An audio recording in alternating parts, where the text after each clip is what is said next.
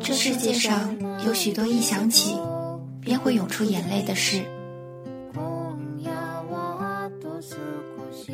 虽然多半时间过得也算潇洒爽朗，不过终于还是会在某辆出租车的后座上，在某家路过的小店前，或者在忙碌到根本没有闲暇的时候，突然听到某个曲子、某个声音，如同沉淀的某个时光片段，被措手不及的重现，心酸却心安。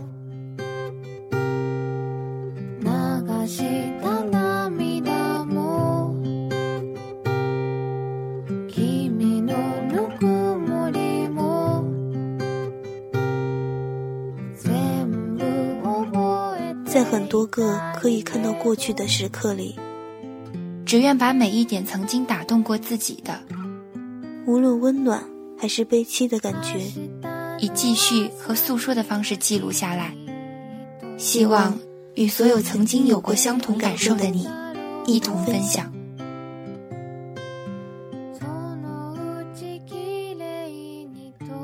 我是纽扣，我是林晴，我在陆生。与你相约。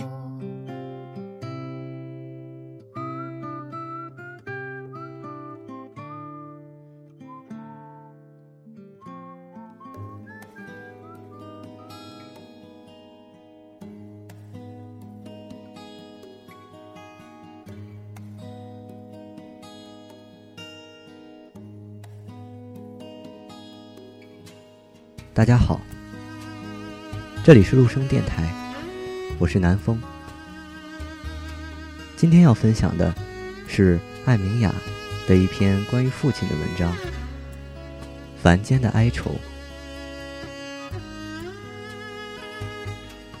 那天晚上，外婆说漏了嘴，说她进了医院。我心里一惊，对于我而言，他不是一般的父亲。若是肯上医院，必定已经是病到很严重的地步。那个晚上，坐在长沙的家里，四周是装暖气片未完的一片狼藉。我抱着暖炉，从来没有过的伤怀与孤独。M 先生说：“没事儿，你放心回去。”我点点头，还是忍不住的流眼泪。有很多人说，独生子女是先甜后苦，姊妹多的人是先苦后甜。这句话，并不是年少的时候能够体会。那个晚上，我写下一句话：所谓独生子女，就是只有当父母倒下，才会真正站起来，懂得生活的那一个群体。回家的火车上。我只有一个想法：庆幸自己身在长沙。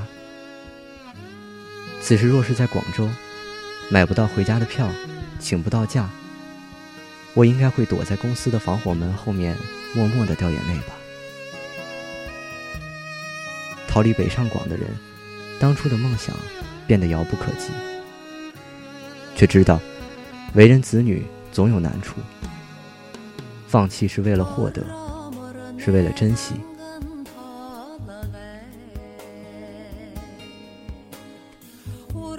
在医院见到他的时候，他坐在病床上，冲我妈吹胡子瞪眼，闹着要出院。我问了一下，他是以前的结肠炎又犯，导致肠壁有些水肿，然后突发肠梗阻，而且似乎还有尿路结石。家乡说一个人能扛，说是背得住。我妈说，从没见过他这样背得住的人。肠梗阻结石痛突发的那天，他还跑回家做了一顿晚饭。站在灶台边的时候，一声不吭。我妈发现了他的不对劲儿，他把饭吃完才吐出三个字儿：肚子疼。第三天，他还是没有排便。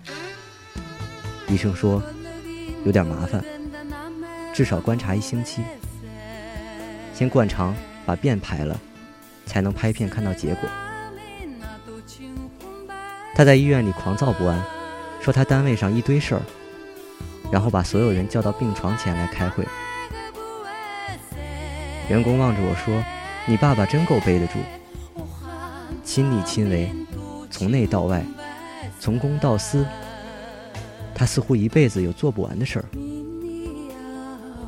他就是那种觉得离开了他，单位会垮台，家里会没米下锅，地球不会转的那种男人。最后，我们都没让他出院。他在医院里发火骂人，骂我、我妈、我外婆，说是我们三个人把他挨在这里浪费时间。我让他到长沙去看病，他把头摇得跟拨浪鼓一样，说不去，说他哪有空。我和他争执近两个小时，他大手一挥，把我赶出病房。晚上，我蹲在病床外面给十二发短信，我妈在旁边泪流满面。我说：“我怎么就摊上这么个爸？”这辈子我似乎就没见他听过谁的话。两年前，家里搞装修，他五点钟就爬起来拆窗帘盒、铝合金，气得我把他从梯子上拉下来。我说：“这些事儿哪里用得着自己做？”他不听，依然敲玻璃，当小工，把废旧的建材背出去，压得气喘吁吁。今天中午，我提着饭盒子去看他，他竟然已经早早的办好了出院手续，坐在床上眉飞色舞，说他上过厕所了，是病好了，要回去干活。我对他不珍惜自己的新仇旧恨一起涌上来，气得浑身发颤，大吵一架。他横眉瞪眼，我嚎啕大哭。最后夺门而去。回头，我看见他喝着一点点青菜粥，呆呆地坐在窗前，脸消瘦了一大半。他是这样的人：每次出去赶火车，头天晚上，他就要收拾好全家人的物件。若是六点的车，他至少是五点，就要坐在候车室，一生。他都在计划、安排、提前，从来不肯失信或是失职于谁。我曾经很多次试图改变他。我不懂得为什么一个人非要五点钟起床，被子要叠成豆腐块儿。我也不懂，为什么一个人从来喜欢亲力亲为。十八岁离开家，这几年。我已经很少参与他们的生活了。那年出门旅游，在高铁站的时候，他想买一瓶水。出去了以后，又两手空空回来了。我说怎么了？他指着那个自动售卖机说：“我不会用。”原来我们和他们的生活，已经隔着的不只是时间，而是时代与科技。与观念的距离。当我们一个又一个换手机，一遍又一遍刷新生活方式，对着手机上的他们永远弄不懂的 APP 傻笑，忘了他们早已落后多年，无力追赶。我对他说：“你来长沙和我住。”他摇头：“我见不得你们年纪轻轻早上不起，晚上不睡，四天衣服一起洗。”因为在家里，他每天早上五点起床，依然保持着每天手洗头天的衣服、吃早饭、吃头天剩菜的习惯，几乎是必须遵守的制度。我给他买一点液体钙和维生素，他说那些都是骗人的，而且他相信这个国家的进步，相信新闻联播里的一切。他内心有信仰。我想起 M 先生的外婆，冬天从来不肯烤火炉，觉得这个太费电。坐在只有三度的室内，不开灯，不烤火，因为光线太暗，从楼梯上摔了下来，头破掉了，自己拿棉花堵上，不对儿女吭声。我从来没有像今天这样认真的思考过，一个人是如何成为今天这个人。他不听话，也不说话，他就是这样默默的一个人，静静过着生活，勤俭、质朴、倔强，老一辈的特点在他身上淋漓尽致。我们再也无法改变他们。他们也不可能再融入我们，他们永远无法理解我们这代人会花两百块买一个手机壳。我们的生活光怪陆离，他们无法融入，只能看着我们。他们的生活单调清苦，我们无法忍受，去怜惜他们。我只好想着，因为倔强，所以他一生专一钟情。坚守家庭，我只好想着，因为他倔强，所以我三岁时，他一手牵着我妈，一手揽着我，气盖山河，挤上蚂蚁窝般的火车。那一刻，我觉得他简直是英雄。他像头永不停歇的蛮牛，带着一家老小逆流生活往前冲。也许，真的有这样的他。才有了今天这样的艾明雅，不必受人施舍，亦不谄媚于谁。因为这样的他，所以我相信了这个世界上依然有事业有成、以爱家如命、专一有担当的男人。人是真的有命数，个性决定了人的命数。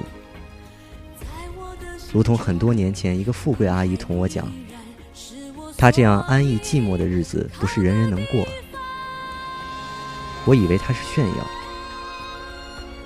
对于我父亲而言，不被需要，也许真的比富贵清闲与身体病痛更是痛苦的事情。前一阵子，我异常忧郁，我以为是写了过多的字才会这样，后来才知道，这是必然。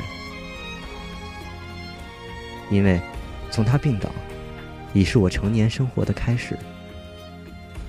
我开始渐渐面临生老病死的边角，知道这生与死、病与痛，像一阵潮水一样，必将袭来。如今，却是渐渐进入了月亮的圆缺。那个晚上，妈在医院陪他，我在家里照顾外婆。我们俩围着火炉看电视，他说：“你陪我，真好啊。”这一刻，我不知道是我陪他，还是他陪了我。我的外婆已经有了八十岁，我知道不久，很久，我都将失去这个八十岁。在我最脆弱的时候。感谢我自己依然有写字这个爱好，就连这个爱好，也是继承于出身于秘书的他。静寂思考，默默反省，多思多愁。然而，也多很多美好。因为这个爱好，让我比一般人更好消化那些中年时候要面临的无法言说的悲伤。我写思凡，何谓思凡？凡间多美好，凡间有哀愁。我知道有些人无法再改变，陪伴就好。从此顺者为笑。我走的那个晚上，M 先生默默地问我：“要是我爸爸生病了，你也会这么早早去看他吗？”我说：“傻瓜，我们俩都是家里唯一的孩子，以后就是我们的两个爸爸，两个妈妈。”我答应了老爸，让他出了院。我知道谁也无法改变他。医生说：“我从没见过这么犟的人。”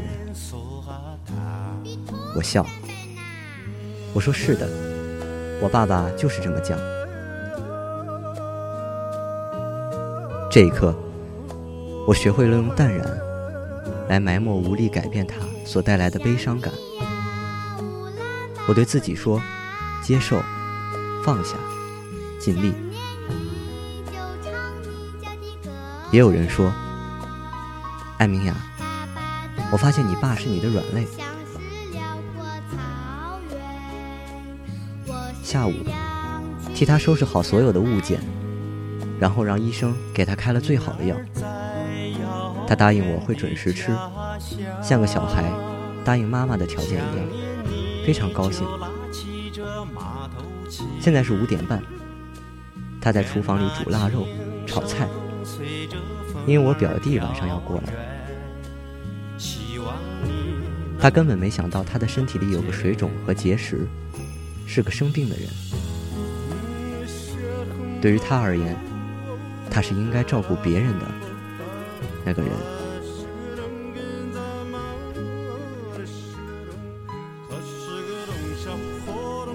这里是陆生电台，刻录我们共同走过的岁月。我是南风，我们下期再会。